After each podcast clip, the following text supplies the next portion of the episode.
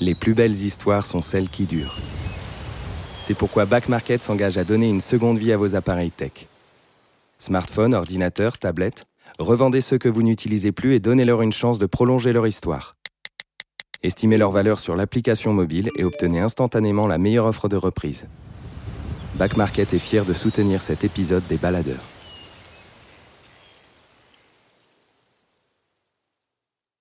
Les baladeurs, une série audio Les Others.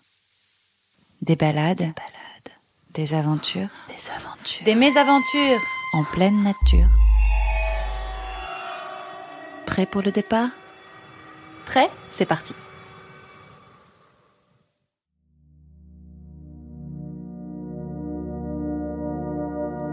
Automne 1982.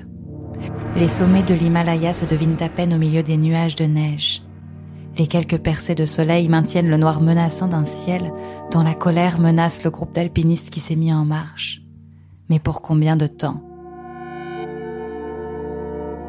Laurence de la Ferrière et les trois autres grimpeurs maintiennent le cap pour atteindre le sommet. Perdus dans l'immensité des montagnes vertigineuses, la survie dépendra des humeurs de la nature et de sa clémence.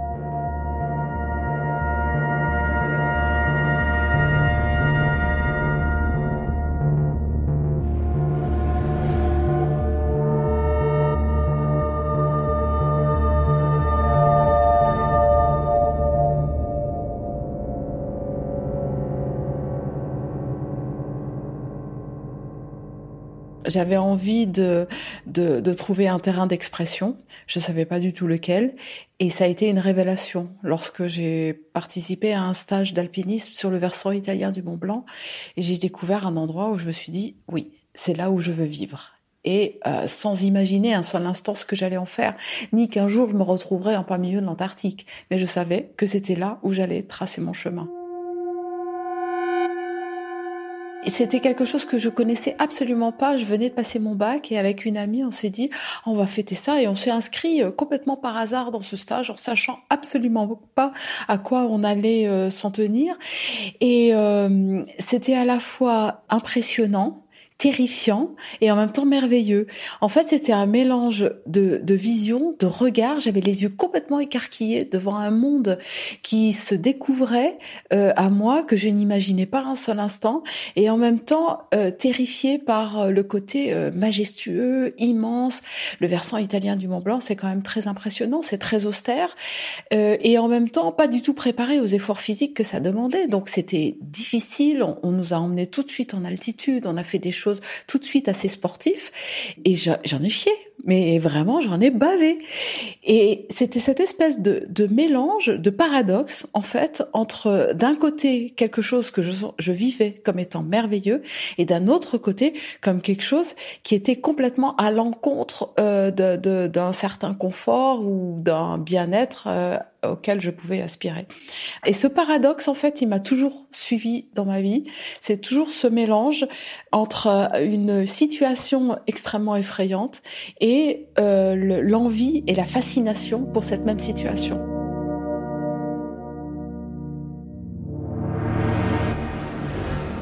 À l'époque, j'étais mariée euh, avec euh, un comte. j'ai décidé que je ne pouvais pas poursuivre ma vie euh, avec lui, que j'avais rien à faire euh, comme ça. Donc j'ai rompu et je me suis installée à Chamonix. Voilà, ça a été extrêmement brutal hein, en fait. Et j'ai bon, j'ai quand même continué à faire des études tout en grimpant à droite à gauche. Et puis une fois installée à Chamonix, j'ai trouvé un petit travail et j'ai commencé à faire de la montagne. Et, et petit à petit, donc j'ai gravi, j'ai beaucoup grimpé dans les Alpes, mais il me manquait encore une dimension. Et un jour, euh, je me souviendrai toujours, je voulais gravir le, le Dolan. Le Dolan, c'est un sommet qui fait euh, la frontière entre la Suisse, l'Italie et la France, qui est pas très difficile techniquement, mais qui est un petit peu, il faut y aller. C'est au fin fond de l'Italie. Alors comme j'avais un peu apprivoisé euh, la, la vallée italienne, j'avais envie de retourner là-bas. Et je suis allée avec un ami qui n'était pas plus préparé que moi. Et le refuge, on devait passer une nuit dans un refuge. C'était un truc complètement paumé, hein, vraiment. Il euh, n'y avait rien, pas de bar, personne. Euh, on avait notre euh, quelques réserves réserve, un sandwich et puis de quoi se faire chauffer un peu d'eau. Et dans ce refuge, complètement par hasard, il y avait un homme qui s'appelait Louis Odoubert, qui était quelqu'un qui revenait de l'Himalaya. Alors ils étaient deux. Le refuge, il y avait six places. Nous, on était deux et eux, ils étaient deux. Et on arrive donc dans ce refuge, cette espèce de demi-tonneau euh, métallique avec des bas-flancs, euh, tout ce qu'il y a de plus simple, une couverture, enfin bon, bref, on s'installe. Et là, euh, cet homme m'a raconté, m'a parlé de l'Himalaya. Il revenait d'une ascension, euh, probablement d'un 8000, et il m'a parlé de ça. Et pendant toute la nuit, j'ai bu ses paroles. Et là, je me suis dit, voilà, je sais où je veux aller. Et donc à partir de ce moment-là, il, a, il a fallu que je construise euh, quelque chose de façon à pouvoir aller là-bas. À cette époque, c'était très difficile pour une femme euh, d'exister dans, dans ce monde. Il n'y avait que des hommes, c'était très masculin. Et puis moi, j'avais pas vraiment l'allure d'une nana euh, qui était une grimpeuse euh, du fin fond de l'Himalaya. Bref, personne ne voulait de moi. Donc ça a été super super compliqué. Je me suis battue. Parfois j'ai failli partir. Après on m'a rejeté au dernier moment parce que les compagnes des mecs qui partaient se disaient mais pourquoi elle, pourquoi pas nous? Enfin bon bref. Jusqu'au jour où j'ai commencé à pouvoir organiser ma première expédition. Et il faut quand même que j'avoue que si j'ai pu euh, m'intégrer à ce milieu, c'est parce que j'ai épousé un guide de haute montagne qui était très fort dans l'Himalaya et qui disait bah écoutez euh, si vous me voulez dans une équipe, il faut aussi la prendre. Et c'est comme ça qu'on a organisé notre première expédition euh, sur un sommet qui fait 7400 mètres qui s'appelle le Glacier Qui est dans la zone de la Napurna Là, c'était pour moi le bonheur absolu. Enfin, je veux dire, je ne mesurais absolument pas ni les difficultés, ni les dangers, ni quoi que ce soit. Depuis la première seconde où j'ai posé les pieds euh, dans l'avion jusque le premier moment où j'ai commencé, on a commencé à, à marcher pour euh, franchir la marge d'approche qui nous menait euh, au camp de base. Enfin, j'ai dégusté, absolument dégusté chacun des instants. Et pour moi, c'était merveilleux et ça ne pouvait pas être autrement que merveilleux.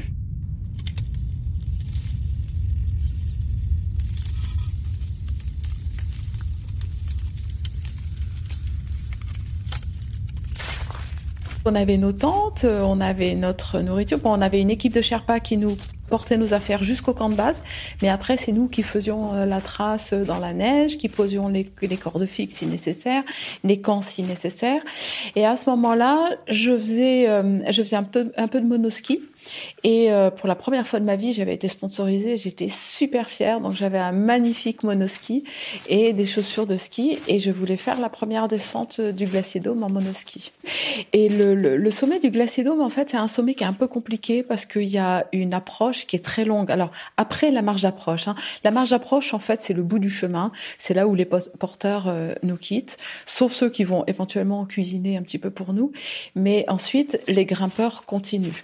Mais souvent le sommet est plus ou moins euh, rapidement accessible depuis le camp de base. Et là, c'était pas le cas. Il fallait qu'on remonte un glacier qui était super long avant de pouvoir poser euh, le dernier camp qui était sous le sommet euh, principal. Donc ça, ça donnait une ascension. Alors au départ, qui paraissait assez débonnaire, et puis c'était super long. C'était deux jours de marche dans une vallée relativement étroite sur un glacier et entouré de montagnes assez hautes. C'était pas les conditions les plus simples. C'était, c'est pas le sommet le plus simple que l'on puisse euh, gravir dans l'Himalaya, même si c'est pas 8000, euh, c'était déjà compliqué. L'obsession, c'était d'arriver au sommet. Hein. Pour moi, c'était, j'arrivais à une étape, je, je, me concentrais sur la suivante. Je préparais mon sac, je préparais ce qui était nécessaire, je dormais ce qui était nécessaire pour être en forme. J'étais concentrée sur la manière d'évoluer pour prendre les mesures de sécurité euh, nécessaires quand on gravit, quand on parcourt un glacier ou quand on gravit une pente de neige ou une pente de glace ou, du mixte. Euh, à partir du camp de base, je, je veux dire, j'étais vraiment concentrée sur l'idée d'avancer avancer, avancer, avancer. Donc finalement, l'image que j'en garde, c'est cette espèce de concentration. C'est pas vraiment de la contemplation. C'est vraiment une concentration pour être efficace et réussir euh, à faire ce que je veux faire. On commence à ouvrir le chemin, à faire la trace, à pousser le matériel le plus loin possible. Donc on installe des camps intermédiaires. Pour l'acclimatation, donc on avance et puis on revient dormir un peu en dessous. Après on remonte, on dort 1000 euh, mètres au-dessus, on repousse un camp supérieur, on fait la trace, on pose des cordes fixes, on installe un camp et ensuite on redescend. Voilà, on fait un, petit peu une ascension en dents de façon à avoir euh, une acclimatation la plus euh, performante possible. Jusqu'au moment où euh, on est prêt pour tenter l'ascension finale. Donc à ce moment-là, on se repose une dernière fois au camp de base et on part pour s'installer au dernier camp. Et puis à ce moment-là, le mauvais temps arrive. Évidemment, on n'avait pas la météo euh, qu'on peut avoir maintenant euh, quand on part en montagne. On n'avait absolument, strictement aucune information. On n'avait aucun contact en fait avec le monde extérieur, hein. ni euh, téléphone, ni moyen de communication. Enfin, absolument rien. On est en plein milieu de cet immense glacier, et là, le temps devient mauvais. Et il se met à neiger, mais vraiment beaucoup. Impossible de faire marche arrière parce que c'était très long. Dans le mauvais temps, on n'y voyait rien, donc on ne retournait pas. Donc on s'est dit, on va avancer, avancer, avancer, jusqu'au moment où on devine à peu près l'endroit où on doit poser notre dernier camp avant l'ascension de la pente finale.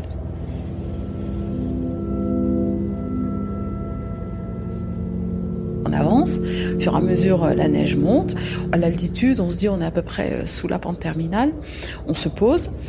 Alors on était quatre. On avait deux personnes avec nous et on était responsable en fait des deux autres personnes. Et on leur a dit bon bah on va creuser une grotte, vous vous mettez à l'intérieur et nous on va se mettre à l'extérieur euh, dans une tente. Et puis, euh, on s'installe pour la nuit. Il faisait tellement mauvais qu'on pouvait plus rien faire, qu'on s'est retrouvé coincé là-bas pendant deux jours, trois jours. Et au bout du troisième jour, il était tombé plus d'un mètre, pratiquement un mètre cinquante. Et là, à ce moment-là, pendant la nuit, il y a la pente qui s'écroule.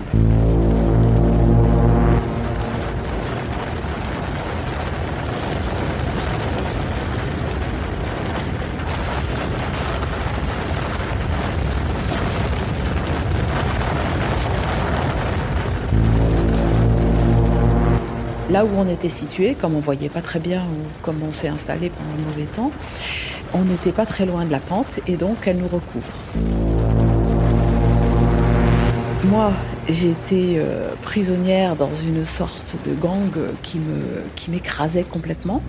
J'étais moulée, j'ai le souvenir encore de la toile de la tente qui moulait le visage, qui m'asphyxiait à moitié, et j'avais les bras plus ou moins coincés derrière, et je ne pouvais strictement rien faire. Mon premier réflexe, ça a été de hurler. Il y avait euh, mon compagnon à côté, donc euh, je, lui disais au secours. Enfin bon, voilà, j'ai hurlé. Je me suis dit putain, c'est con de, mourir alors que c'est tellement beau. C'était tellement beau. C'était, je suis là où je veux être. C'était vraiment le rêve de ma vie. Et là, je vais mourir. Puis au bout d'après avoir euh, hurlé un, certain temps, je me suis dit bon bah je vais m'arrêter parce que j'ai autant gardé mes, mes forces. Et puis avec ma bouche, j'ai essayé de déchirer euh, la toile de la tente en me disant bah ça va peut-être m'apporter un peu d'air frais. Et en fait, je suis arrivée à déchirer la toile, sauf que cette fois c'est la neige qui m'est remplie, qui m'est venue sur le visage et que j'ai commencé à respirer. Donc j'étais dans une situation euh, encore pire. Et ce qui est incroyable, c'est qu'à un moment donné, en fait, je me suis dit bon, bah je vais mourir je me suis dit, je vais mourir. C'est, ce qui va m'arriver. Et du coup, je me suis complètement calmée. Et je me suis dit, bon, bah, quitte à mourir, autant garder le plus de chances possible pour rester en vie le plus longtemps possible. On sait jamais.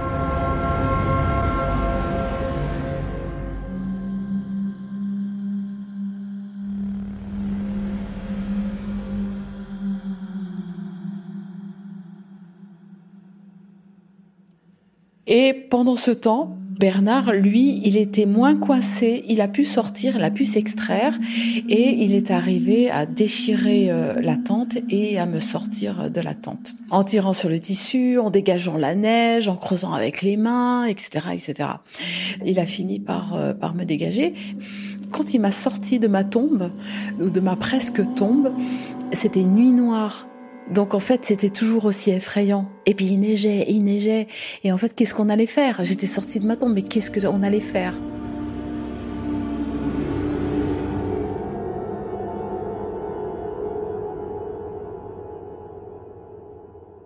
Et après, on s'est dit, et les deux autres? Où sont-ils? Parce qu'on voyait plus du tout, évidemment, l'entrée de, de, la grotte. Et euh, moi, j'avais mis, j'avais planté mon, mon monoski à côté, mon monoski tout neuf que je comptais utiliser pour descendre la pente terminale. Et, euh, et j'avais mon sac. L'avalanche a tout embarqué. J'avais plus rien. J'étais en chaussettes dans la neige. J'avais absolument plus rien. Il fallait qu'on sache si les autres étaient encore vivants ou pas. Alors il faut savoir qu'il fait nuit noire hein, et il tombe, mais il tombe de la neige comme euh, à couper au couteau quoi. C'est un truc euh, absolument euh, incroyable. Donc on essaye avec nos mains de, de creuser à l'endroit où on pense qu'ils étaient. Et puis à un moment donné, on voit, on aperçoit une lueur à travers la neige. Alors, ça, c'est vraiment, alors ça, c'est une image qui m'a marqué et qui m'est restée. Parce que c'est tellement improbable. On est dans une sorte, en fait, de, d'autres pensées, d'un autre monde, hein. On est vraiment dans un, un système de, de survie. On n'a plus aucun repère. On s'accroche à ce qu'on peut, mais on n'a rien. Cette espèce de, de, lueur qui, en fait, est le signe de vie est tellement euh, incroyable que j'avais l'impression d'avoir une hallucination, en fait. On a quand même compris que ça devait être eux, donc on a creusé pendant à peu près une heure pour arriver à, dégager un tunnel suffisant pour pouvoir les rejoindre. Et on les a rejoints dans la grotte, qui, elle, les avait mis à l'abri. Et la grotte a été minuscule, hein, donc on était assis sur, ils avaient fabriquer des espèces de bancs de glace sur lesquels ils avaient mis euh, leur sac de couchage. Nous, on avait, on avait, qu'est-ce qu'on a? On avait, on a dû récupérer nos sacs de couchage de la tente et on s'est installé à côté d'eux. Du coup, assis les uns à côté des autres, j'avais l'impression d'être dans une tombe, une tombe glacée, euh, à se demander bah, combien de temps on allait rester là-dedans, parce que tant qu'il faisait mauvais, en fait, on pouvait rien faire. Et c'était vraiment hyper angoissant. Là, c'était vraiment le truc horrible. On était à quatre, euh, à grelotter les uns à côté des autres. On n'avait plus rien à manger, plus rien à boire. On a attendu encore euh, une journée de plus. Et à l'issue de cette journée, à un moment donné, il y a eu une énième avalanche. En fait, il y avait à peu près deux avalanches qui tombaient, qui coulaient. Alors on n'avait pas toute l'avalanche, mais on en avait un gros souffle qui rajoutait une couche de neige à chaque fois. À ce moment-là, on a senti que la grotte bougeait et on s'est dit, ben, ça va s'écrouler sur nous.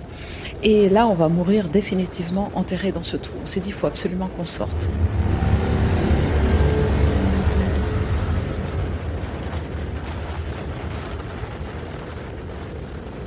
Il fallait toutes les heures recreuser le tunnel parce qu'il se rebouchait avec la neige. Et comme la grotte s'enfonçait de plus en plus profondément, on pouvait plus faire un tunnel à l'horizontale. On était obligé de faire un tunnel vers le haut au fur et à mesure qu'on s'enfonçait, au fur et à mesure que l'épaisseur de neige augmentait. On grattait ce tunnel pour arriver à, à se faire un chemin et avoir aussi de l'air, une entrée d'air qui se rebouchait euh, au bout d'une demi-heure de toute façon par la neige. Ça faisait à peu près cinq jours qu'on n'avait rien mangé, qu'on n'avait rien bu, qu'on avait froid. Moi, j'avais pas de chaussures, j'étais en chaussettes. Et quand on a senti que la grotte commençait à se fragiliser, on s'est dit, faut absolument qu'on sorte. De toute façon, là, sinon, on va être enterré vivant, c'est pas possible. Donc, on a fini par sortir. Il faisait toujours aussi mauvais. C'était encore la nuit. De toute façon, on n'arrivait plus à faire la différence entre le jour et la nuit. On prend tout ce qu'on, on sort tout ce qu'on peut de la grotte. On s'assied le plus loin possible de ce qu'on imagine être la pente. Et je nous revois, alors cette fois assis euh, en randonnion, tous les quatre, avec la toile de la tente sur les genoux, et à voir le niveau de neige qui montait, qui montait, qui montait, qui montait, et en se disant, bah la prochaine avalanche, de toute façon, cette fois, on est foutu, quoi.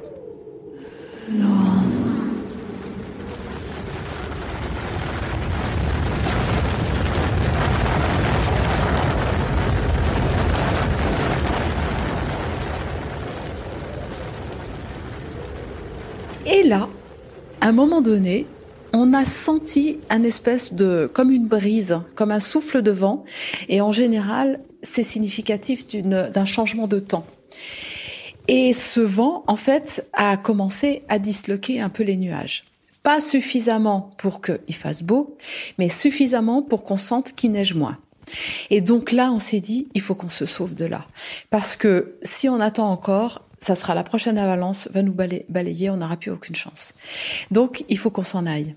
On s'est équipé avec ce qui nous restait de vêtements. Moi, j'ai mis des sacs en plastique euh, sur les pieds, j'ai attaché ça comme je pouvais, et on a essayé de marcher pour se faire une trace dans l'endroit où on pensait être le chemin. Mais impossible, il était tombé 3 mètres de neige.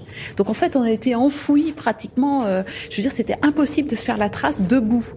Donc on s'est mis à quatre pattes, on a mis nos sacs à dos devant, on les a roulés devant pour tasser la neige et à quatre pattes, on a avancé comme ça, les uns derrière les autres, en se le relayant pour faire la trace.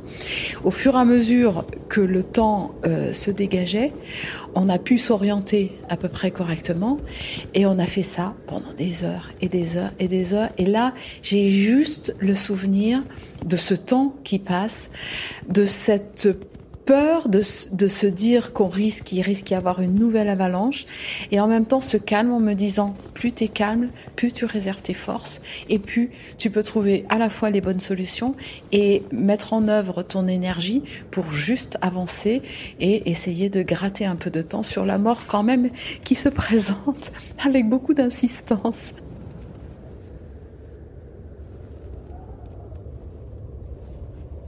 On a avancé, avancé. La nuit a commencé à arriver. On entendait à droite et à gauche les pentes qui s'écroulaient, mais cette fois le glacier était un petit peu plus large, on n'était pas au pied des pentes, donc on sentait juste le souffle léger, donc il nous enfouissait pas, on pouvait quand même avancer.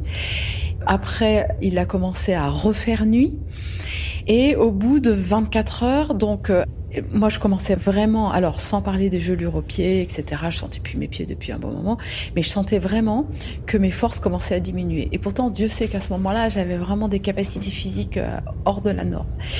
On pouvait pas se poser nulle part, on n'était pas à la boy, c'était pas possible. Les sacs de couchage étaient mouillés, enfin, je veux dire, on n'avait plus rien, plus rien. Mais ça faisait 24 heures, plus les 5 jours euh, dans la grotte, sous l'avalanche, etc. Donc, et sans manger et sans boire, hein. Et tout ça avec des températures euh, assez basses et aux alentours de 6000 mètres d'altitude. Donc c'est pas rien. Et à un moment donné, il faisait nuit noire, euh, je leur dis écoutez, il y a des galopins qui se baladent sur le glacier. Alors euh, les autres étaient aussi fatigués. Ils disaient mais qu'est-ce que t'es dit? J'ai dit, si, je vous assure, il y a des galopins. Bon, ils pensaient que je, devenais complètement folle. Ce que je, je pense que je commençais à avoir. Et en fait, en vrai, c'est que au loin, je voyais les lueurs du reste de l'équipe qui cherchait à venir à notre rencontre et qui avait vu la lueur de nos lampes.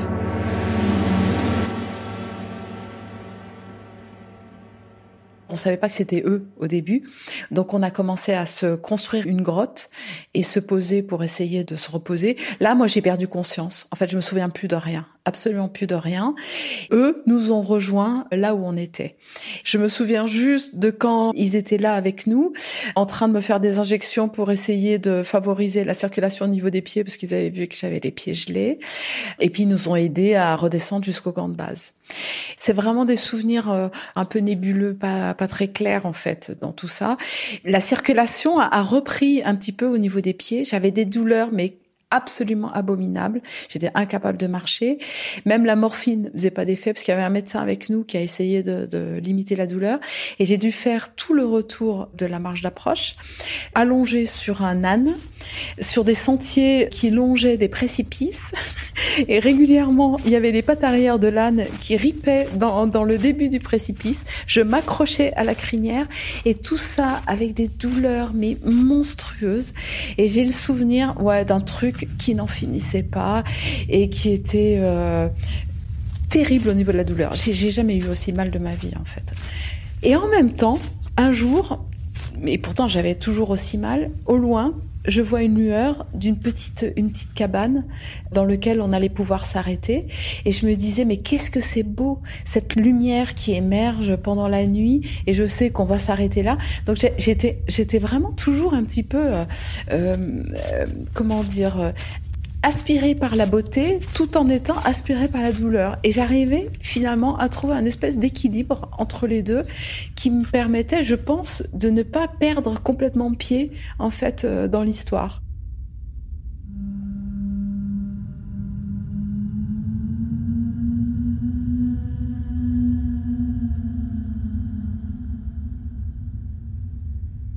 La marche de retour, elle a dû durer euh, peut-être euh, deux semaines, quelque chose comme ça, entre 10 et 15 jours. Ça a été pour moi très très long. Une fois que je suis arrivée à Katmandou, euh, on a organisé un rapatriement sanitaire, mais je suis restée encore quelques jours à Katmandou. Et le seul moyen de calmer la douleur, c'était de me plonger les pieds dans un seau rempli de glace, parce qu'en fait, la glace refroidissait et limitait en fait la, la circulation du sang, et ça apaisait un petit peu la douleur. Mm-hmm.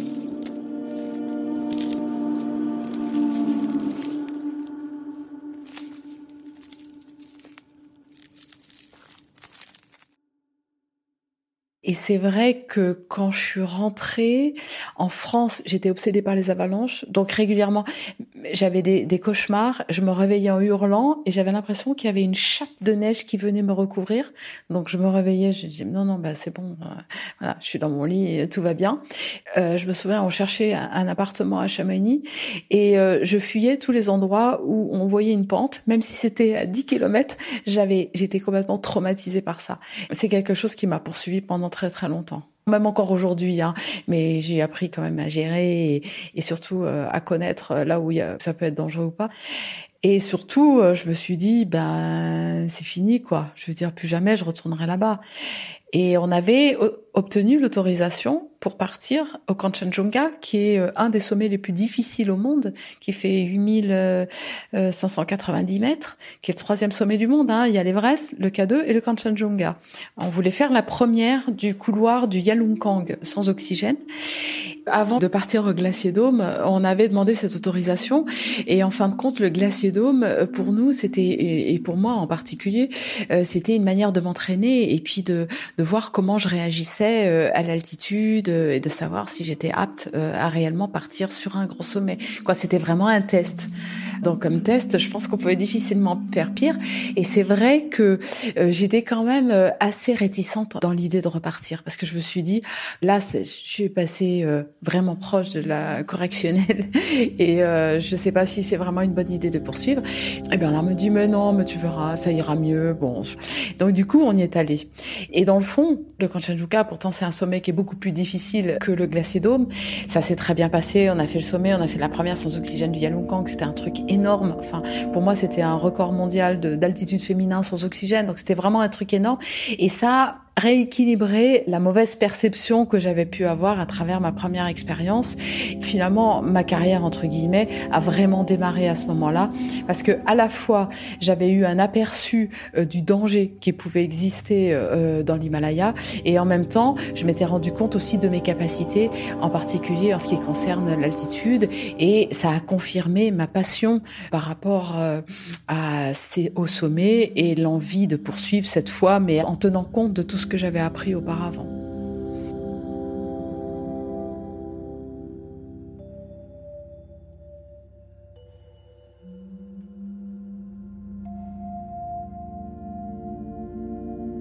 On a l'impression tout d'un coup qu'il n'y a plus d'apesanteur, que vos muscles, vos articulations, tout est léger, tout est fluide, tout est facile. On a une impression aussi de puissance, qu'on est capable de faire la trace pendant des heures avec de la neige au-dessus du genou, qu'on est capable de respirer alors que la pression en oxygène, a priori, n'est pas faite pour euh, l'être humain. On a le sentiment, en fait, d'amener de la vie là où il n'y en a pas vraiment.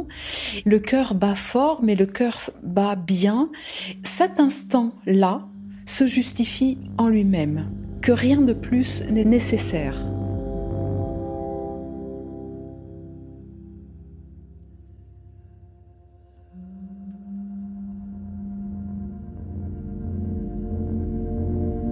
Depuis son expérience dans l'avalanche, Laurence de la Ferrière a gravi de très nombreux sommets. Elle est devenue l'une des figures de l'alpinisme féminin qui continue d'inspirer les nouvelles générations. Elle organise une nouvelle expédition autour de l'Antarctique sur les traces des premiers explorateurs du continent désert, à suivre l'année prochaine. Les Baladeurs, une série audio Les Others, signée Camille Juzo, avec la musique et les voix de Alison Brassac et un mixage de Laurie Galigani.